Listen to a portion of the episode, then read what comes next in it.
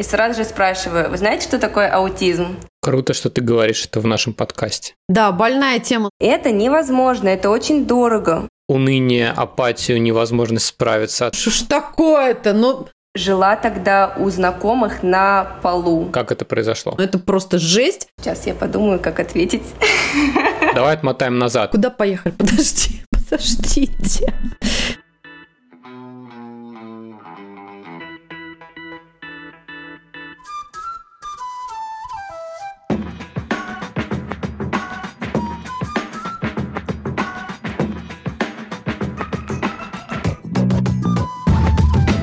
Привет, друзья! Меня зовут Катя, и это подкаст «Вася in Space». Подкаст о родительстве в непростых условиях. Меня зовут Миша, мы родители троих детей, старшая дочь Женя, младшая Тоня и у нашего среднего сына Василия расстройство аутистического спектра. Где бы вы сейчас ни находились, на кухне или в машине, в холле коррекционного центра, школы или больничного отделения, а может быть вы пытаетесь прийти в себя после полного забот дня и очередной дозы новостей, добро пожаловать! Устраивайтесь поудобнее. И не забудьте наушники, не все темы, которые мы будем обсуждать, подходят для ушей ваших крошек. Вася и Space. Спасибо всем, кто в силу своих возможностей продолжает поддерживать нас на Patreon и Boosty. Для всех друзей нашего... Я все думаю, мы приветствуем, ник- никого не приветствуем. Мы приветствуем никого. Нам нужен этот специальный звук перекати поле. Смайлик. Как Тони говорит. Как этот звук, который ты ее научил? Окей. Для всех друзей нашего подкаста в России мы добавили ссылку на разовые чаевые. Ваша поддержка очень важна для нас. Все ссылки вы можете найти в описании выпуска в нашем Telegram и Instagram аккаунте. И сегодня у нас в гостях Даша Романова, сертифицированный специалист по прикладному анализу поведения из Autism Partnership Гонконг. Ура! Дарья, привет. Привет. Е, телемост. Скажи, я тебя правильно представил? Правильно, все верно. Ура, ура. Я не знала, что вы каждый раз записываете эту заставку с нуля и говорите сами. Я думала, что вы записали один раз и все время вставляете. Неужели ты не чувствуешь тонкие вариации? Не, просто на самом деле Катя потом вырезает все это, весь этот кашель, вот эту всю, знаешь, «О». это все обычно вырезается. Окей. Слушай, Даш, но вот Михаил тут тебя представил так официально, но ты нам расскажи по-человечески, вот кем ты себя в первую очередь сейчас ощущаешь, и какие-то интересные факты из своей жизни, биографии и, конечно, рабочие, а дальше мы уже продолжим. Я себя называю поведенческим аналитиком, то есть Михаил меня представил правильно, но многие люди не знают, кто это такие. Поэтому я все время добавляю, либо я психолог, Иногда я говорю клинический психолог, иногда я говорю, что я педагог, и сразу же спрашиваю, вы знаете, что такое аутизм? И если человек говорит, что да, знает, тогда чуть проще. Если нет, то я рассказываю, что есть такие люди с аутизмом, они бывают не разговаривают, у них есть сложности с взаимодействием, им сложно смотреть в глаза, нужно учить всем навыкам, ну и рассказываю немножечко про аутизм. Но сейчас, кстати, все чаще и чаще люди говорят, да, я знаю, некоторые говорят, у меня родственник с аутизмом, или у меня есть кто-то на работе, и у этого человека на работе есть ребенок с аутизмом. С одной стороны, легче говорить, с другой стороны, я вижу изменения. В течение 10 лет люди все чаще стали говорить, да, мы знаем, что такое аутизм. Возможно, это из-за того, что awareness, а, осознание, Ну да, больше стало осведомленности, да. Мгм. осведомленности, да. Либо что увеличивается количество людей с аутизмом. Тоже может быть такой факт. Окей, хорошо. Слушай, тогда, а вот ты говоришь, что ты психолог, то есть, ну, ты, ты, наверное, получила сначала психологическое образование, а потом уже как-то выбрала больший фокус внутри прикладного анализа поведения и стала работать там с ребятами с аутизмом. Вообще, расскажи немножечко про свой учебно-профессиональный путь, как ты росла как специалист и как ты попала в профессию вообще, то есть, как ты а, оказалась там, где ты сейчас. Про то, где я училась и как я пришла в поведенческий анализ. Я действительно училась э, на психолога. Я сразу выбрала клиническую психологию, потому что я знала, что мне будет интересно работать с э, людьми с разными ментальными нарушениями. Но когда я поступала в институт, я еще не была точно уверена, будет ли это только аутизм, или это будет аутизм, какие-то генетические нарушения или что-то еще. Где-то к третьему курсу я уже поняла, что это точно будет аутизм, то есть я сузила область свою. Но даже в сфере аутизма есть есть очень много терапий, которые могут казаться правильным решением. Например, есть поведенческий анализ, есть сенсорная интеграция, есть э, DIR Floor Time и разные советские, российские наработки в том числе. И вот на момент третьего курса мне казалось, что я буду специалистом во всех областях. Я, кстати говоря, прошла первый модуль сенсорной интеграции. Наверное, про это немногие знают. Я скрываю этот факт из своей биографии. Теперь о нем узнают все. И даже Floor Time я тоже прошла, когда он только-только стал появляться в России. Вот.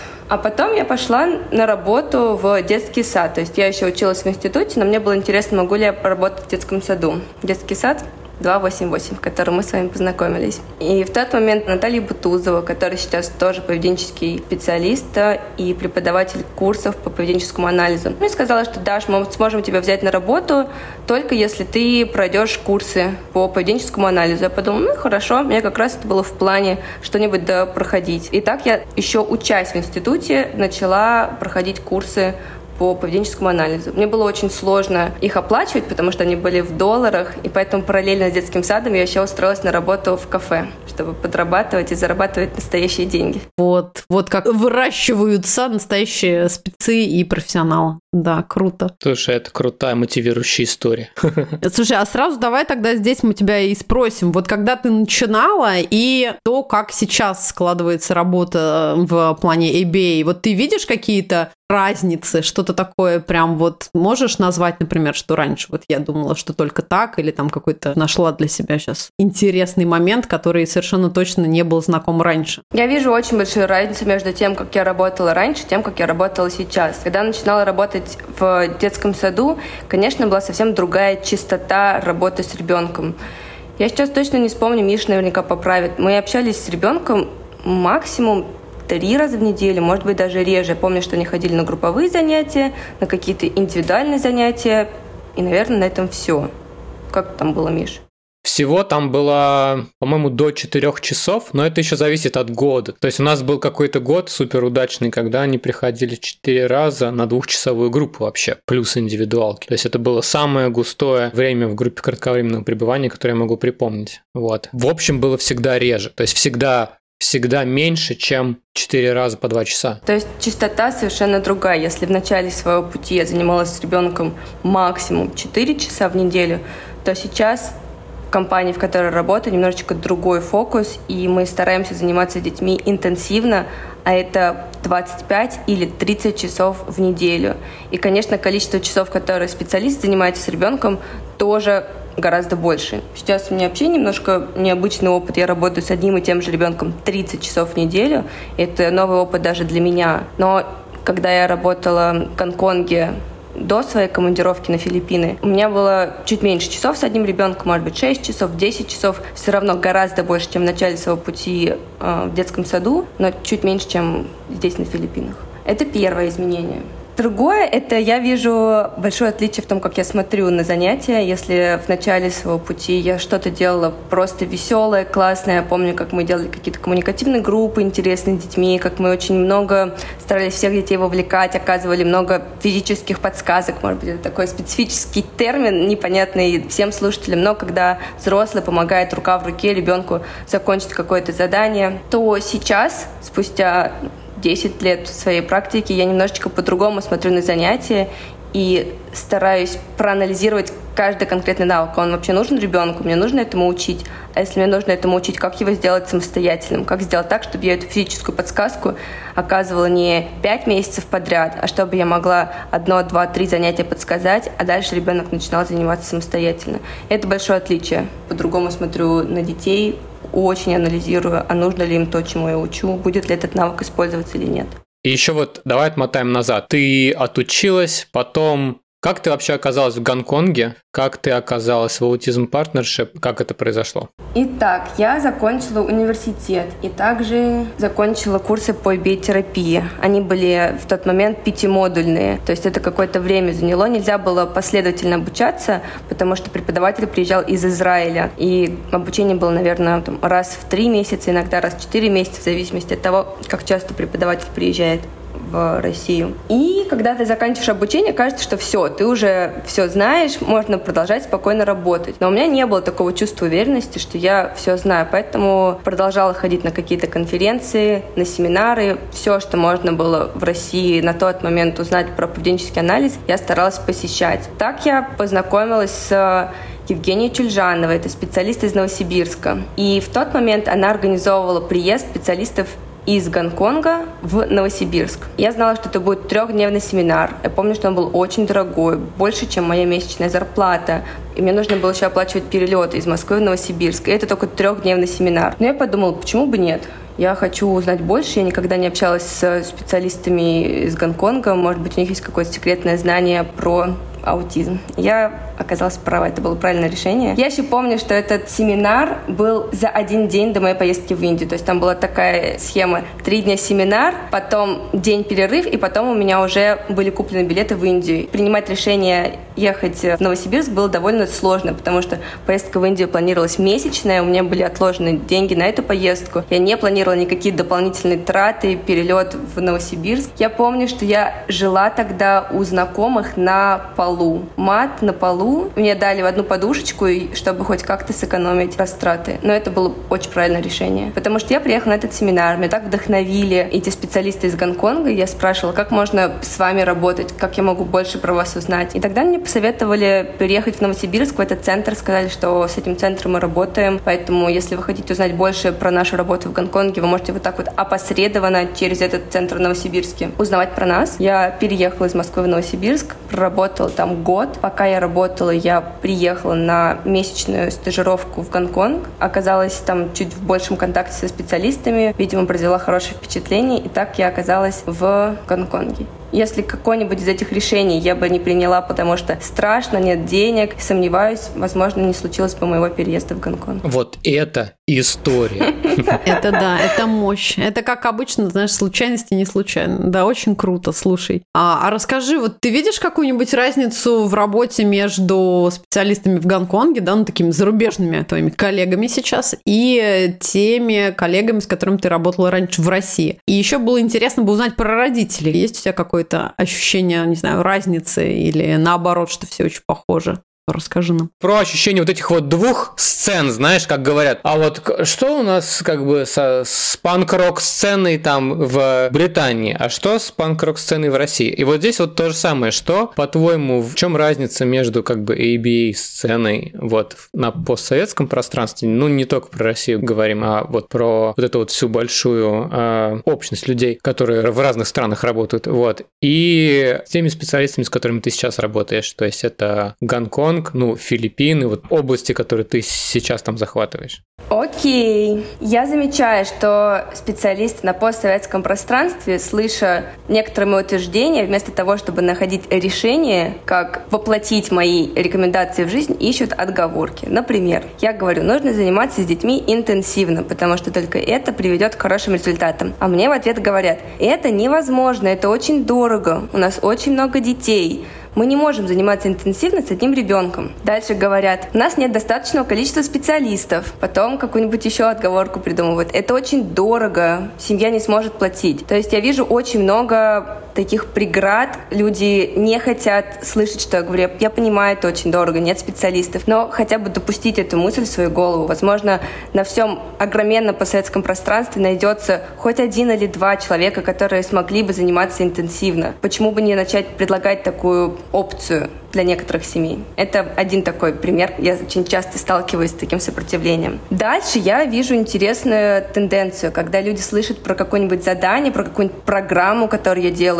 сразу же у них возникает идея, как эту программу использовать со всеми своими детьми. Пример. Я говорю, вот мы читаем книжку, и в этой книжке мы делаем задание А, Б, С. И мне отвечают, круто, я начну это делать со своим Васей, Петей, Машей, Аней, со всеми. Я говорю, стоп, стоп, стоп, мы же не так делаем. Мы не программу, как лекало, кладем на всех детей, а мы смотрим на ребенка и выбираем программу в зависимости от ребенка. И это, кстати, то, чем я раньше тоже грешила. Я находила какую-то интересную наработку, какую-нибудь картинку печатала, думала, о, сейчас я эту картинку со всеми своими детьми буду делать. Тогда как в Гонконге и на Филиппинах я вижу другой подход. Ты смотришь на ребенка и, по сути дела, с нуля рисуешь эту картину, какие будут программы у ребенка. Понимаешь, это немножечко отлично. Одно это ты пытаешься одно и то же платье надеть на других, а в другом случае ты шьешь платье с нуля под конкретного ребенка. Большое отличие. Из-за этого результаты тоже разные. И я встречаю иногда как под копирку задания, которые делают семьи. У меня сейчас интересный опыт. Я последние полгода стала давать консультации для русскоговорящих родителей и специалистов. И для меня открылся новый мир. Мне присылают видео, выборка совершенно разная, разных людей, которые ничего не знают про ABA-терапию. Те, которые очень давно в ней. Ко мне приходят супервизоры с большим опытом. Последние 5-6 лет они работали только как супервизоры. И мне интересно смотреть, как выглядит работа, считай, изнутри. Я иногда вижу какие-то программы, которые все делают. Например, какие-то последовательные. Синий, красный, синий, красный, синий, красный. Я говорю, а зачем?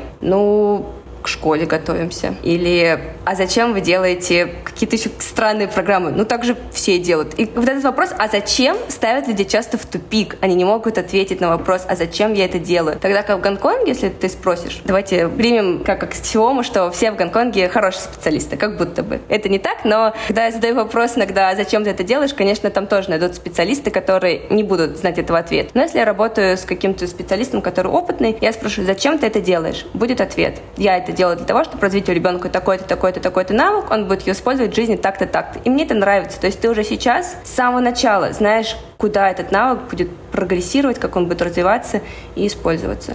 И это уважение к времени ребенка, уважение к его семье тоже. Ты понимаешь, для чего ты это делаешь.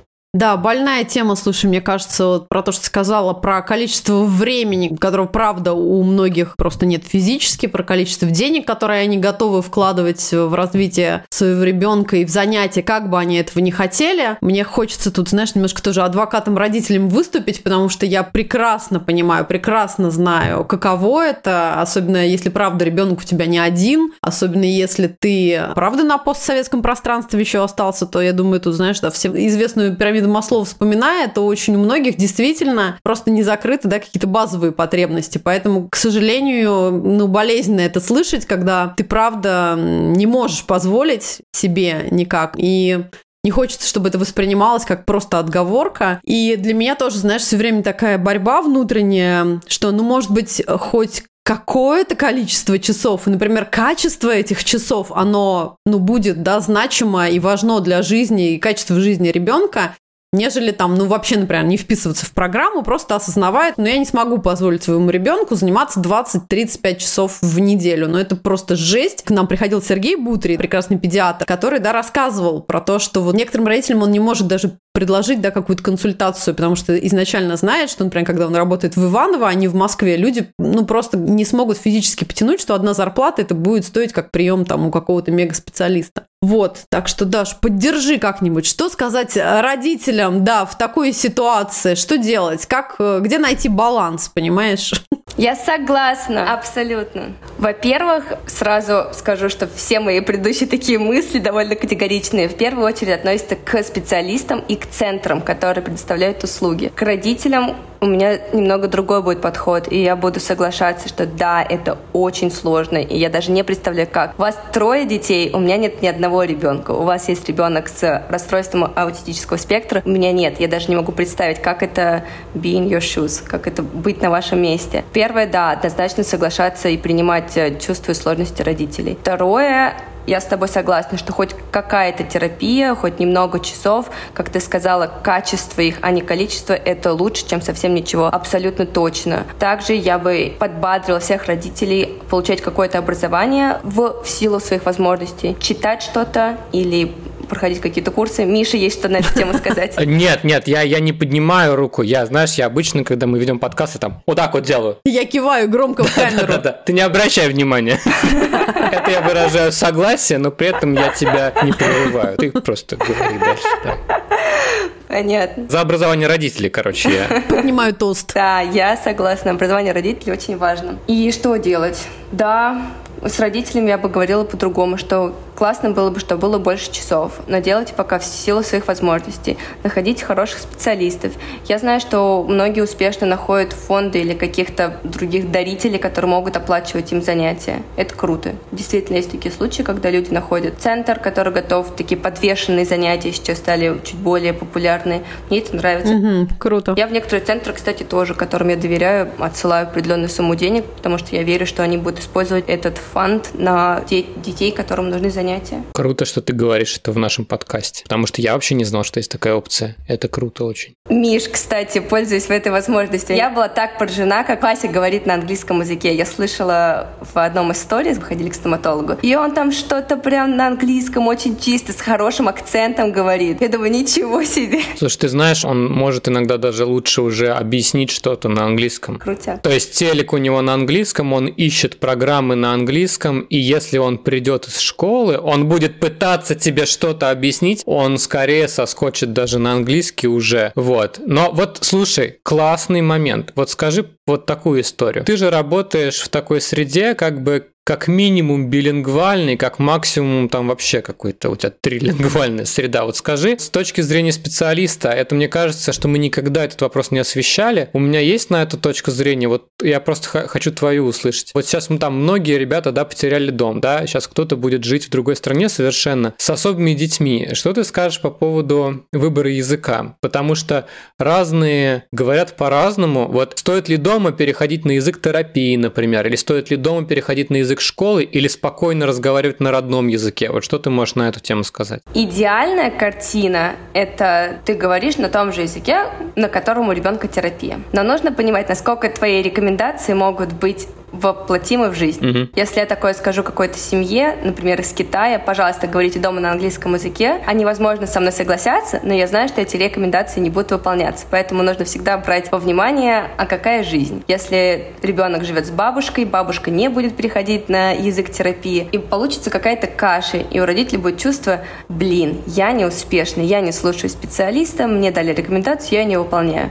Поэтому как правило, я разрешаю и подбадриваю говорить дома на том языке, на котором разговаривают в основном дома. Легче ситуация, если папа и мама говорят на одном языке, сложнее, если папа, например, из Румынии, мама откуда-нибудь из Франции, терапия на английском языке, и живут они в Китае. Ну, вот у меня был такой ученик. Я попросила семью выбрать один язык, на котором они будут говорить дома, либо румынский, либо французский, mm-hmm. говорить на этом языке дома, при этом терапия будет на английском языке. В такой ситуации можно научить ребенка различать э, язык. В этой среде я говорю на английском, в этой среде я продолжаю говорить на своем языке, вот как у вас, наверное.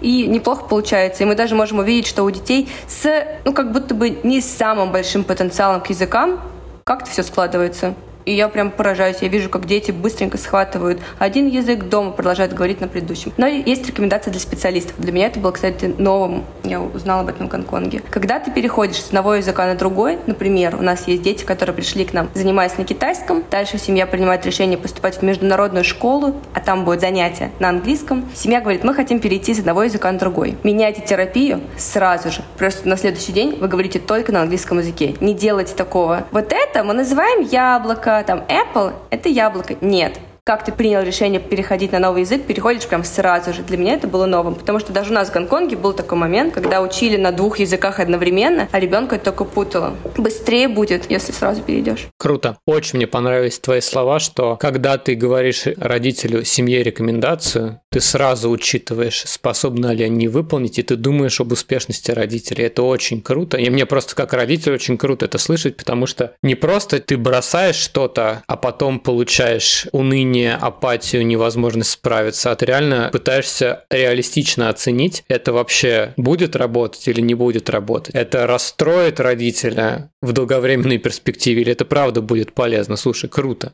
Это шикарно тоже. Отлично, отлично, прекрасно, волшебно. Вот есть экзистенциальный вопрос. Как ты вообще вывозишь? Вот, потому что, ну, то есть ты работаешь с людьми, ты работаешь очень много, очень интенсивно. В общем, как ты справляешься с тем, что, слушай, ну, типа, В занятие нужно прийти, улыбаться, надо работать с мотивацией ребенка, надо в любой момент быть готовой поговорить с родителями, например, на контакт с семьей. Надо быть собранной перед встречей там со своим супервизором. Как ты справляешься? То есть, скорее, какие твои лайфхаки по тому, как себя держать вообще в рабочем состоянии, в тонусе? Я справляюсь с переменным успехом. Иногда у меня получается лучше, иногда хуже. Сразу расскажу про то, что не обязательно всегда на занятия приходить с улыбкой внутри, скажем так. Улыбка может быть даже просто на лице. Никто не знает, что у тебя внутри. У тебя внутри может быть усталость, расстройство, но ты должен act, играть так, как будто бы у тебя все хорошо. Это навык, его можно наработать. Можно наработать навык радости,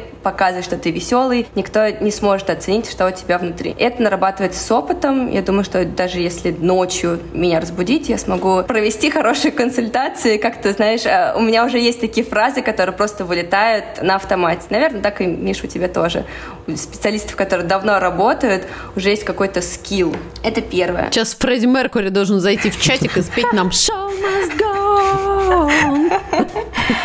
Да, про мотивацию, как работать с мотивацией ребенка. Очень просто. Когда я чувствую, что у меня меньше энергии, меньше сил, ребенок очень быстро мне отвечает. Он становится менее внимательным, он становится более капризным. То есть мое поведение получает очень быстрый ответ от ребенка. Я думаю, да, так не работает. Если я не замотивирована, если у меня нету радостного настроения или 100 миллион поощрений, занятие не получается хорошим. То есть, по сути дела, ребенок шейпит, меняет мое поведение. И я знаю, в каком ключе он готов со мной сотрудничать, в каком нет. Знаешь, на меньше я не готов. Даш, пожалуйста, вернись обратно. И я прям подстраиваюсь. По поводу того, что нужно быть э, собранной со встречи с супервизором. Интересно, прошло уже столько времени, а я до сих пор чувствую вот эту немножечко какую-то тревогу, такое ощущение, когда ты сидишь на иголочках перед встречей с супервизором. Хотя это мой друг, это моя коллега, я с ней очень хорошо общаюсь и вне работы.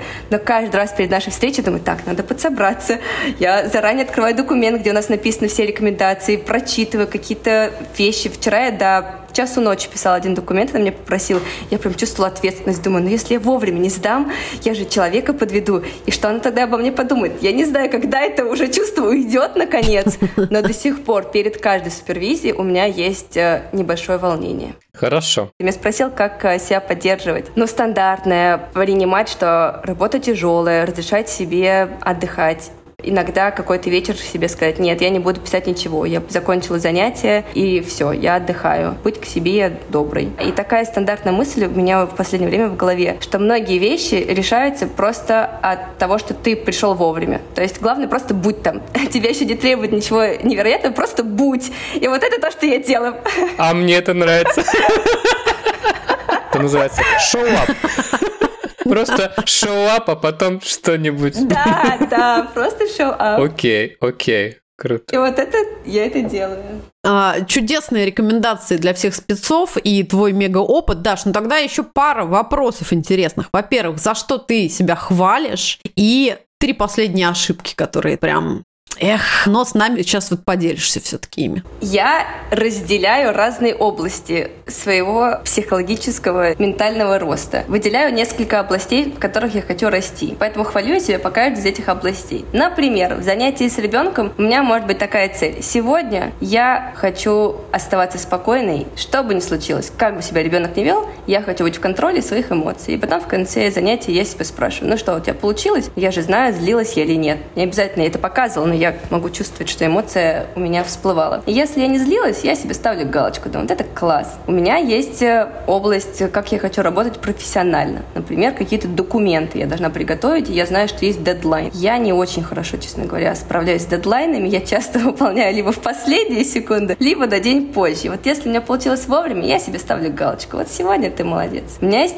область профессиональная по общению с терапистами. Например, у меня есть такая тенденция, я часто говорю ответ ответ прям сразу же. Я вижу ошибку, я замечаю ее прям в первые пять секунд, и я хочу сразу же дать ответ, как нужно это сделать по-другому. Но я знаю, что от этого у тераписта не появится свой навык анализировать. И если я смогла сдержать в себе этот порыв, дать ответ, задать правильные вопросы и привести человека к самостоятельному ответу, я себе ставлю галочку. Ну, вот это у тебя здорово сегодня даже получилось. У меня есть область по работе с боссами. Я знаю, что с ними, например, я общаюсь очень прямолинейно. Если я вижу какую-то ошибку в компании, если мне кажется, что что-то неверное, я прям прихожу и говорю, мне кажется, и это все неверно, вам нужно делать так, и вообще всем даю советы. И если я смогла сдержать в себе этот порыв и как-то пообщаться по-профессиональнее с большими боссами, я тоже составлю галочку, думаю, да, у тебя хорошо получилось. Но есть, конечно, области семейные. Например, я пришла домой, и я не сидела в телефоне, а действительно общалась с мужем, спрашивала у нее, как у нее прошел день. И не сразу же прям сходу рассказывал, ты знаешь, что сегодня мой ученик сделал? И прям начинаю все из себя вываливать. Если смогла это в себе сдержать и сначала послушать, как прошел у него день, тоже ставлю себе галочку. Если я уделила время себе, сегодня я сделала маску для лица, я молодец, хоть что-то для себя сделала. Ты же как поведенческий аналитик должна сразу себя как-то раз и похвалила, и прям хоба, и что-то такое закрепила, и вот что, как у тебя это происходит? И ты просто физически галочку рисуешь в тетрадочке, или ты нет, все-таки наклейку себе, или там, не знаю, шоколадку, как, как профессионал сама с собой работаешь?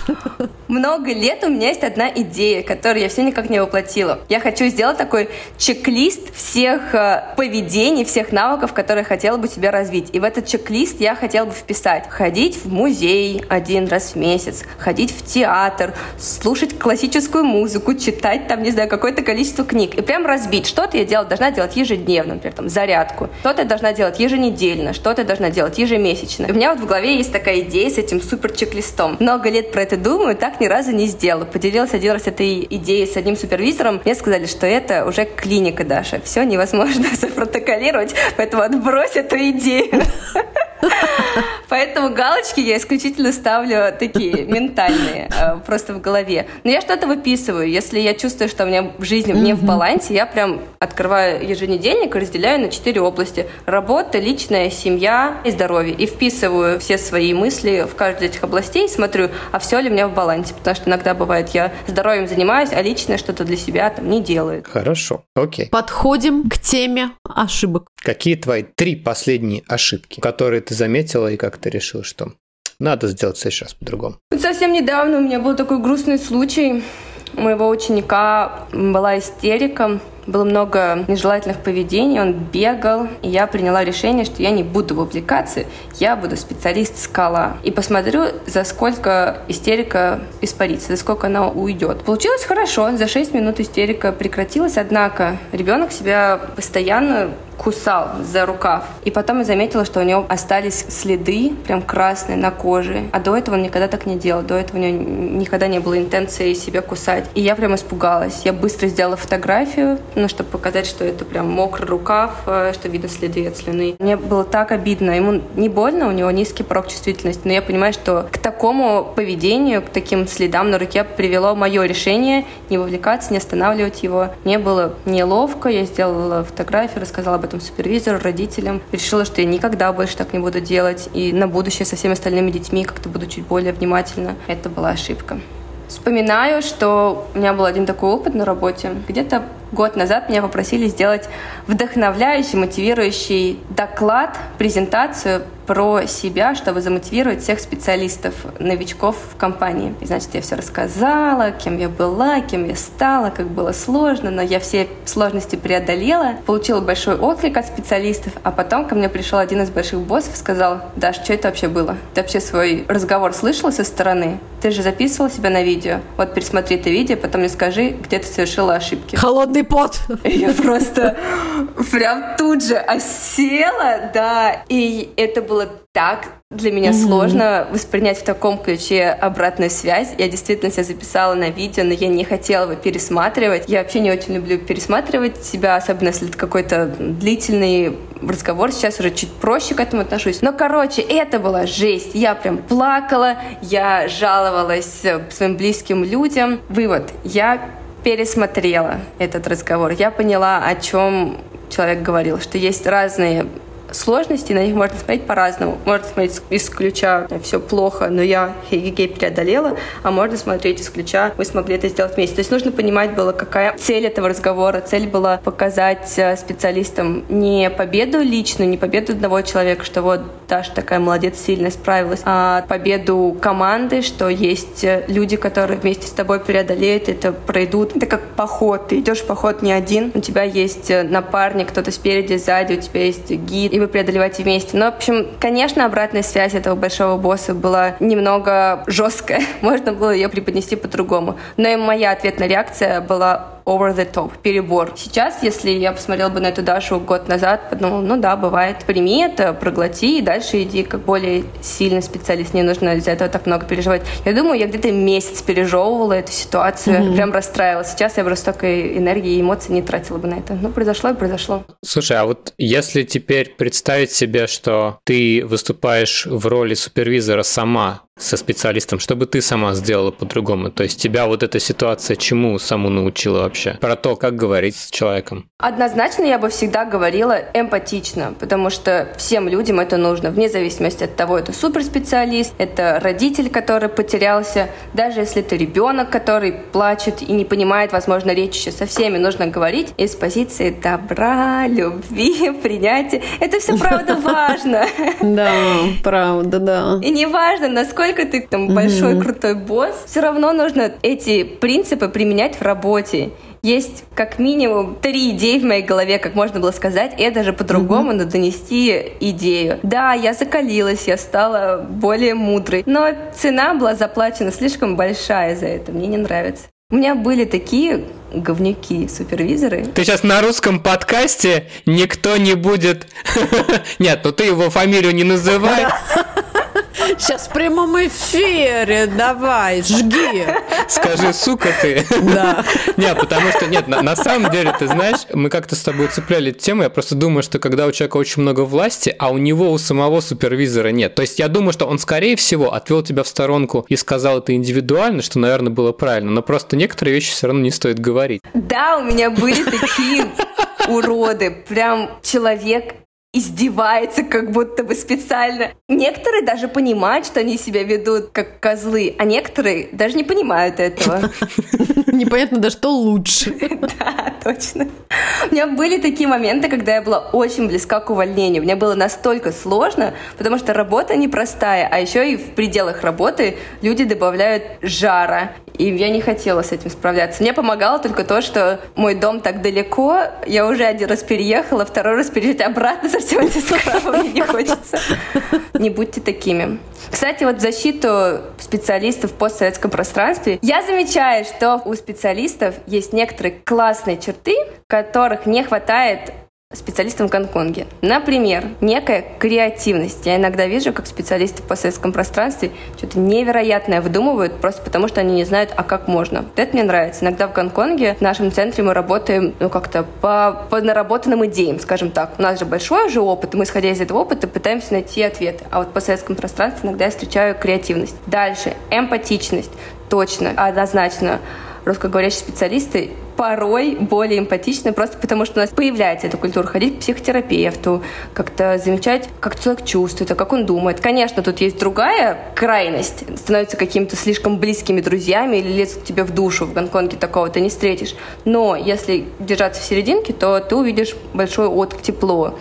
Я очень рада, что я стала вести этот блог, потому что я получаю столько поддержки. Даже порой не прошу о ней, а все равно получаю много поддержки. Вот в Гонконге такого не встретишь. Сложность какая-то случилась, ты ее преодолел, молодец, идем дальше. Там тебя следующая сложность ждет. И вот это подход в Гонконге мне не нравится. Ну и, и про супервизоров, да, то, что я уже рассказывала, что некоторые супервизоры, они слишком прямолинейные, порой грубые, не замечают этого, потому что не берут во внимание твое состояние, какие-то твои сложности, их фокус на ребенке, порой не на специалисте.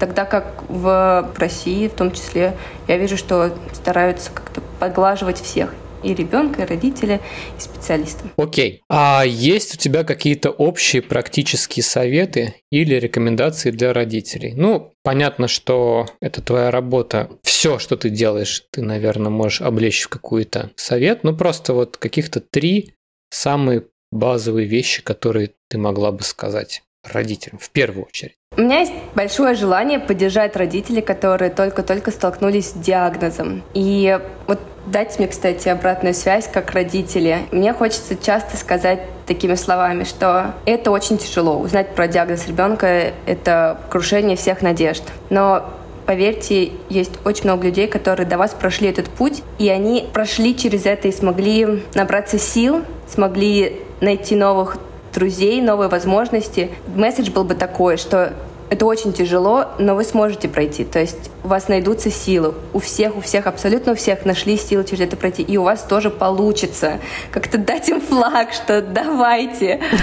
Понимаешь, о чем я? Когда у меня какие-то сложности случаются, я думаю, ну ничего же, люди все смогли через это пройти, значит у меня получится. Я же точно не хуже, чем все остальные. Это очень помогает. Кто-то из особых тоже родителей сказал, что ну хорошо знать, когда у тебя в другом окопе тоже такой же сидит.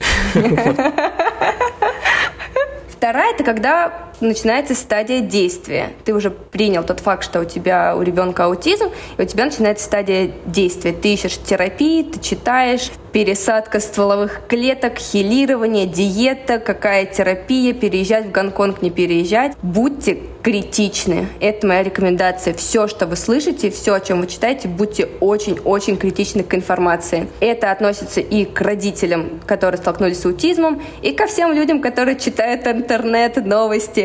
Факт-чекинг. Да, Скопировал, вставил, да. читаешь все, что на эту тему сказано. Золотые слова. потому что мне приходит некоторая информация очень странная. И я прям тут же копирую, вставляю, там первые три ссылки опровергают это. Я делаю скриншот, показываю родителям, смотрите. То есть это несложно найти опровержение. Или, если ты не уверен, спроси у пятерых людей, у разных если ты можешь. Сейчас в интернете довольно просто, нашел кого-то, написал личное сообщение, что вы по этому поводу думаете. Хотя бы мнение разных людей, возможно, тебя натолкнет.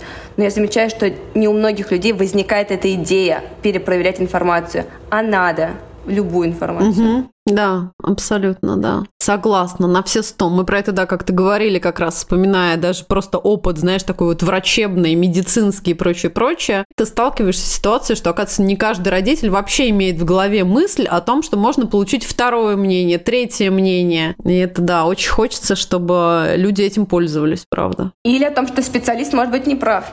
Окей, совет номер три. Помните о себе. Аутизм будет с вами всю жизнь, и вы у себя тоже будете всю жизнь. Нужно уделять внимание себе, проводить время без ребенка. Ресурсная мама, ресурсный родитель – это залог счастья в семье. Вы сможете помочь больше ребенку, когда у вас есть на это силы. Возможно, это вино, встреча с друзьями, время с мужем без ребенка, час в ванной – с пеной, в это время дать ребенку час мультиков.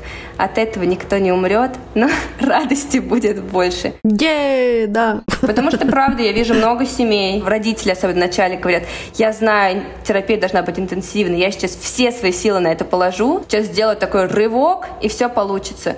Но, к сожалению, это не спринт, это марафон. Мне кажется, тоже кто-то из ваших подказчиков говорил про это. Длиною в жизни, знаешь, иногда этот рывок, и надо немножечко рассчитывать силы. Конечно, вот это вот очарование иногда, знаешь, происходит тем, что есть ощущение, что ну вот сейчас, сейчас мы прямо хоба, и правда не просто принять, что действительно это иногда бывает, да, работа длиною жизни, и поэтому надо беречь, беречь собственные силы в первую очередь. Мне нравится, что это и сейчас еще звучит из уст такого специалиста, как ты, да, от человека, да. который говорит про интенсивность как одну из важнейших частей ты все равно говоришь про заботу о себе и про невозможность работы без мотивации. Круто, окей.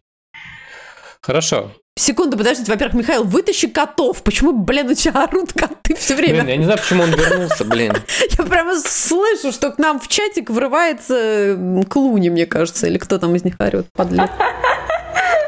Я хочу завершить эту мысль про «помни о себе, уделяй внимание себе». Это прям маст, я бы выделяла это как отдельное задание для родителей. Вот ты в, в этом дне что-то сделал для ребенка, например, ты привел его на занятие, ты сделал с ним домашнее задание, и в этом же дне ты должен сделать что-то для себя. Это не какая-то опция, которую ты включаешь в свою жизнь, если ты устал, и ты думаешь, ну ладно, сегодня дам себе отдохнуть. Нет, это прям обязательный пункт программы. Я на ежедневной основе что-то должен делать для себя, потому что нужно предотвратить, а не потушить пожар.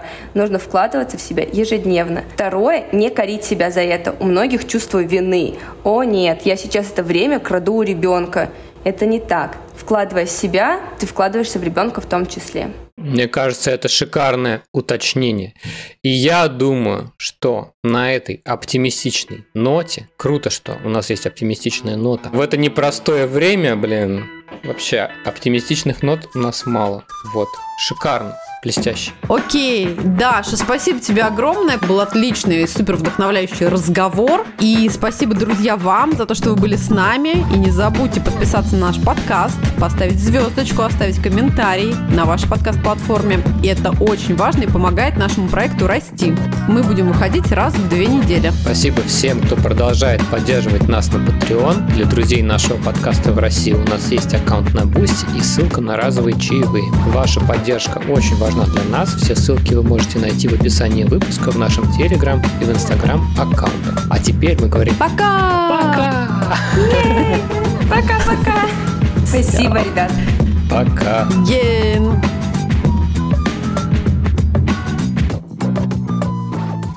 Вася и Space. Сейчас сначала оф топ Миш, так оказывается, все это Лего, которое постоянно на фотографиях. Это Лего для тебя. Я-то думала, это Васина Лего. Ты думаешь, э, все Patreon бонусы, да, на что спущены? Вот. Это генетика. Для детей, для детей. Мелкую моторику развиваю, скажем. Класс.